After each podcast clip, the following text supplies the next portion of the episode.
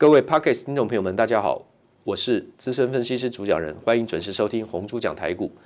那么现在时间是三月三十一日礼拜三的下午时间。昨天我们讲这个处理器的架构，有精简指令集跟复杂指令集。我们讲到了处理器的种类，好，有这个 GPU（Graphic Process Unit） 啊，绘图处理器，还有讯号处理器。这个都都讲了。那我们本来在昨天要开始讲碳化硅跟氮化钾，延到今天。好，那我们今天把碳化硅跟氮化钾呢做开始重复的复习说明。它基本的定义我之前也讲过，将来我会反复的重复，再把最基本的也拿进来跟我们的 Podcast 听众朋友们听啊。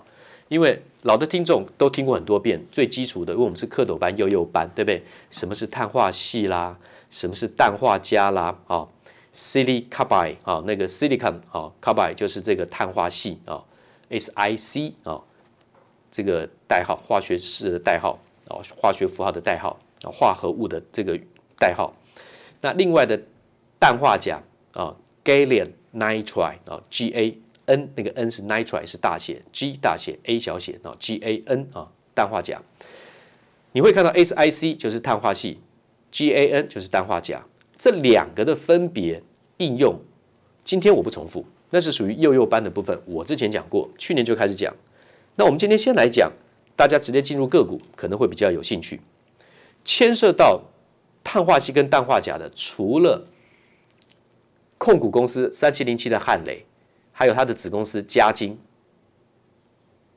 之外，其实半导体的公司，我们台湾。像台积电、世界先进、稳懋、全新、金电、环球金、合金都有做，甚至连 MOSFET 的捷力五二九九的捷力也有，它是属于氮化镓的快充设计，用在哪里？消费金电子的快充、快速充电。五 G 啦，资资料中心。不过五 G 跟资料中心这个牵涉太概念太太太广，好太模糊。那我们从台积电先讲，台积电呢，它有它当然有能力做六寸的这个 GaN on C，也就是是氮化镓长在哪里？细晶圆上，晶格不匹配的问题是他们的困难度，但是它的技术够，因为台积电早就就已经跟意法。半导体，ST Microelectronics STM 啊，这家公司早就结盟了，就是迟早会切入车用领域这一块。所以台积电是六寸的 GaN on Si 晶圆代工，那世界先进呢，它的子公司呢是八寸的，八寸的，它是属于电源供应这一块。因为你要进入车用的话呢，一定要阻抗大电流跟大电压。第二代化合物半导体跟第三代化合物半导体的差距有很大。第三代的话呢，可以承受的电流跟电压更大，而且体积可以更小，这就是未来的主流嘛。你看苹果现在的这个充电器是不是都已经小很多了？当然，在充电的过程当中它会发热，对不对？充饱的话就它就不热。你有没有去注意到？那以前的充电器跟现在的充电器大小差多少？差了一倍不止啊！这就是能够让。阻抗大电流、大电压的碳化硅跟氮化钾的实用的地方，电动车一定也需要用到啊。最怕就是过热啊，对不对？好，我们从台积电跟世界先进讲完之后，我们再讲第二代化合物半导体的龙头，砷化镓晶圆代工的龙头稳懋、磊晶的全新。好，稳懋的话呢，跟全新都有 GaN on SiC silicon 也就是碳化矽基氮化镓。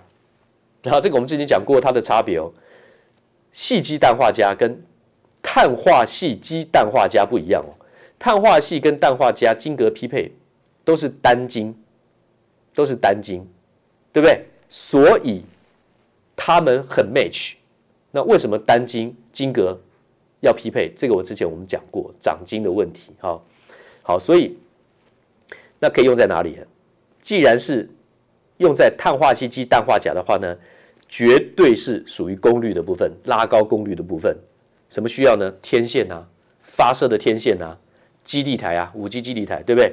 那谁是这方面的龙头？稳茂啊，功率放大器跟低杂讯放大器的龙头，amplifier，对不对？为什么叫 PA？对不对？Power amplifier，功率 amplifier 放大嘛。我们听那个音响不是说暗谱暗谱，我们讲成中文翻成中文叫暗谱，那是 amplifier，英文就是放大器嘛，扩大机嘛，对不对？你听音响的都知道。好，所以碳化矽基氮化镓，稳懋是属于晶圆代工，而全新是属于磊晶片，不一样哦，啊不一样。所以，但是这两个一定也都是看多做多的啊。那至于晶电，这现在跟隆达已经合并，要做 mini LED。叫做三七一四的富彩投控，我跟各位讲过，只要杀，不管是长黑还是长红，都可以买进。要出量，还没出量。我那天跟各位讲，它要超过一万张，就是你的买进点。现在都没有到一万张，这几天都是什么四千多啦、五千多张，你先不用理会，价钱在八十三块。但富彩投控跟挑拣设备的惠特是一定可以做多的。上礼拜我讲过到现在，惠特倒是还不错啊，从差不多一百六十四跌到一百六十点五之后呢，涨到现在一百七十四。那么，这个是金电的部分。那另外的汉雷跟嘉晶，其实这个是血统最纯正的，啊。那么用在车载跟伺服器的部分，车用电动车的汉雷跟嘉晶，这个我之前花很多时间讲。那另外，其实大家最主要要注意的，应该是除了台积电之外，稳懋之外，这龙头之外，还有注意环球晶。环球晶当然我们讲了很多啊，环球晶它已经并了德国视创 s i l t r o n i c s 所以它的细晶圆的制造，从自己的十七 percent，再加上被并的 Siltronic 十三 percent，加在一起有三成，全球市占率三成，仅次于日本信越半导体、信越化工的三十三 percent 的市占率，那是全球第一大。可是它的管理的实力、销售的实力，环球晶的这方面的实力一定超过信越半导体。所以，我一最看好的当然就是环球晶，环球晶当然是可以买进的。股价高，那就个别自己去看吧。它现在七百五十四块，这个我绝对也是像台积电一样，一定是我带，就算我的客户一定是口袋名单，是绝对执行的，是绝对会有持股的。只是分段我在什么地方怎么加码，有些地方我做部分卖出高出在低阶，我会有我的技术面配合操作，因为我要延长波段的操作。那那环球金的话呢，它有碳化系跟氮化镓这个晶圆。它可以去制造这个东西，好，那么它已经跟国际大厂 GTAT 签订了长约，这是去年的事。